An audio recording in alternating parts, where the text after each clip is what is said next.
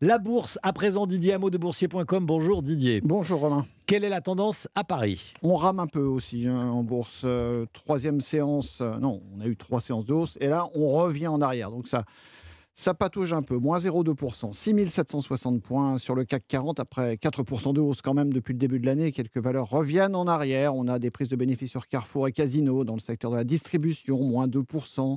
Euh, du côté des industriels, c'est pareil. Trigano repère un peu de terrain, moins 5%. Manitou, moins 3%.